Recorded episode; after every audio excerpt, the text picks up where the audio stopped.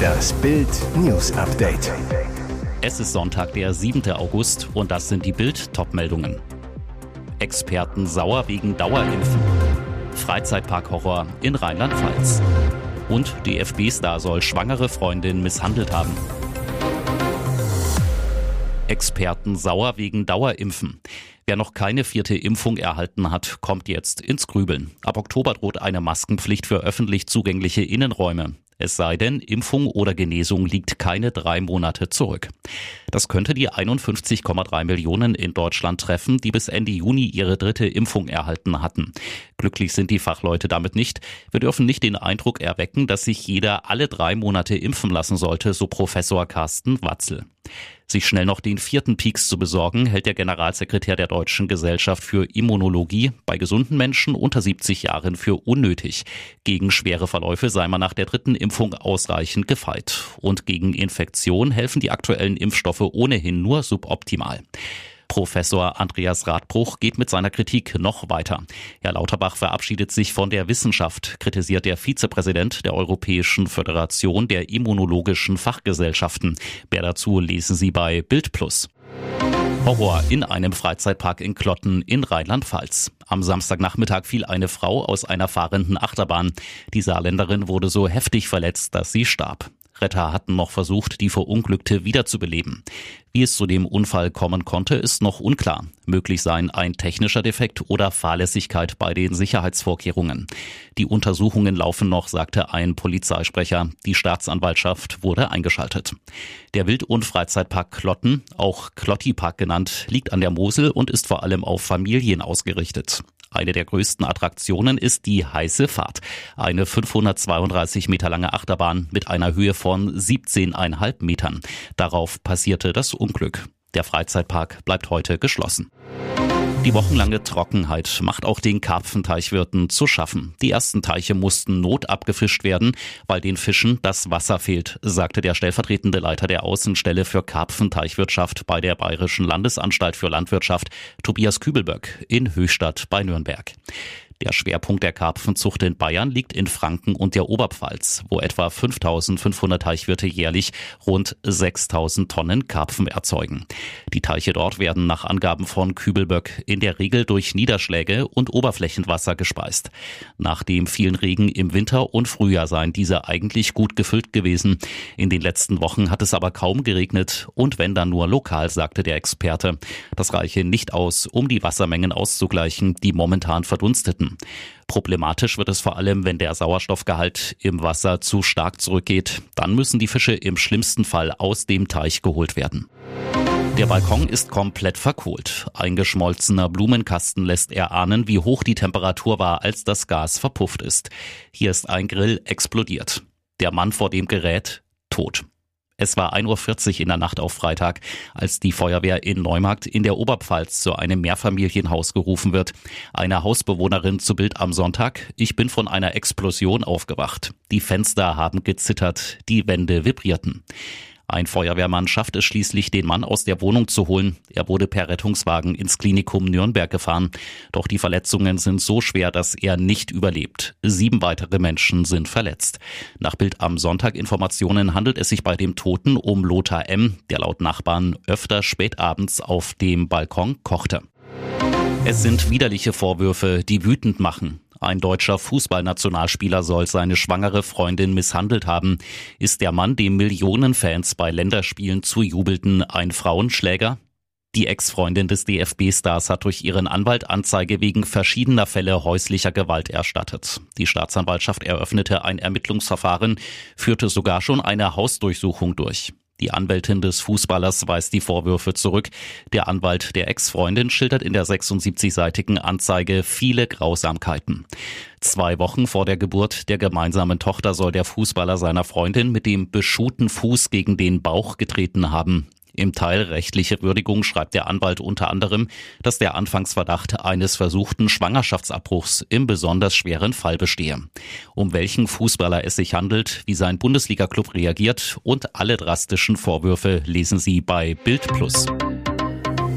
Und jetzt weitere wichtige Meldungen des Tages vom Bild Newsdesk. Deutschland in der Gas-Corona-Falle. Mitten im Sommer geht in Deutschland die Angst vor dem Herbst um.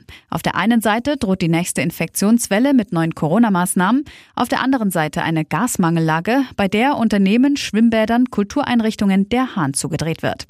Deutschland in der Gas-Corona-Falle.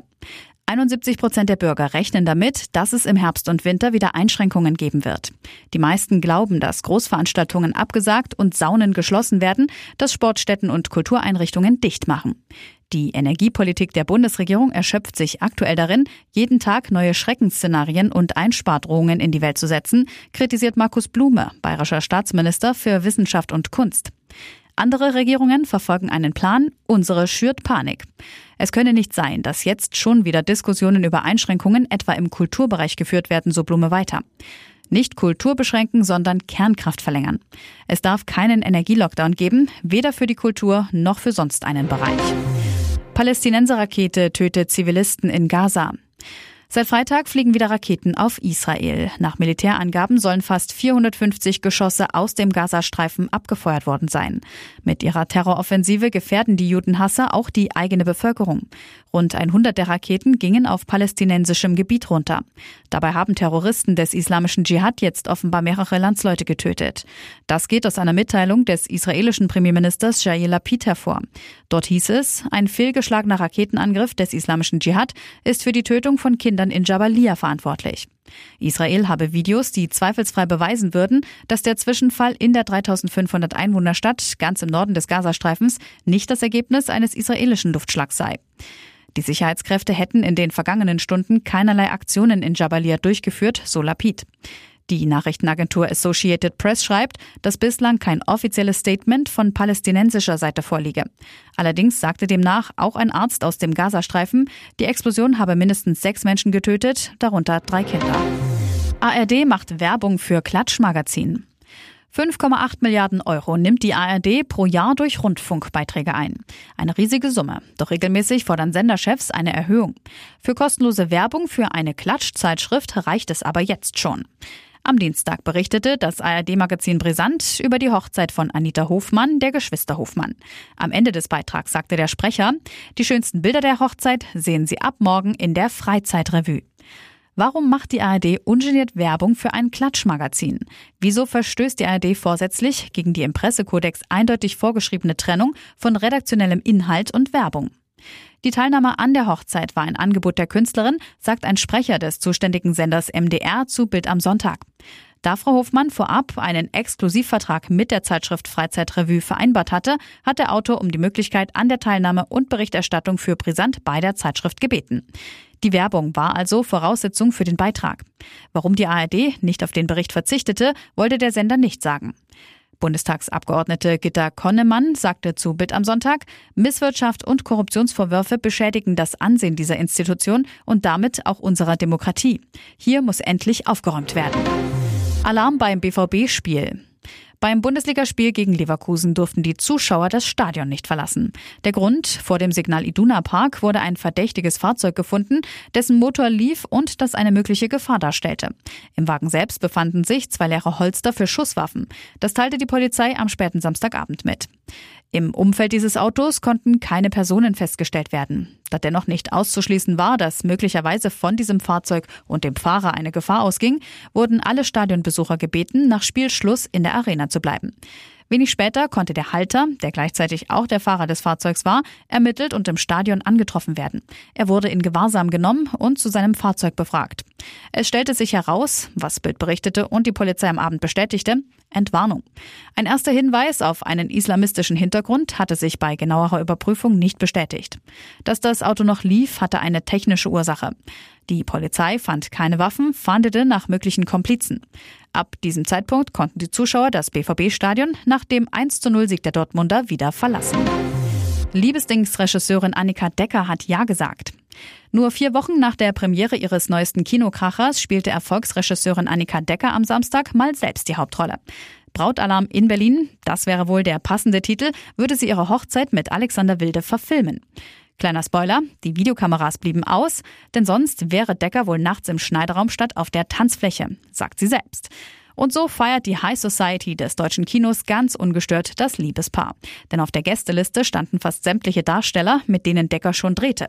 Darunter Iris Berben, Palina Roginski, Peri Baumeister und natürlich Elias Mbarek. Annika Decker ist mit etlichen ihrer Kollegen befreundet, nur mit einem nicht mehr, Till Schweiger. Der Grund? Streit ums Geld. Decker, die mit Schweiger seine Komödie Kein Ohrhasen sowie die Fortsetzung schrieb, forderte vor Gericht mehr Geld für ihre Arbeit angesichts des großen Erfolgs der Filme und gewann. Wenig überraschend fehlte Schweiger also auf der Gästeliste, denn Zoff hat auf einer Hochzeit ja bekanntlich nichts zu suchen. Weitere spannende Nachrichten, Interviews, Live-Schalten und Hintergründe hört ihr mit Bild TV Audio. Unser Fernsehsignal gibt es als Stream zum Hören über TuneIn und die TuneIn-App auf mehr als 200 Plattformen, Smart Speakern und vernetzten Geräten.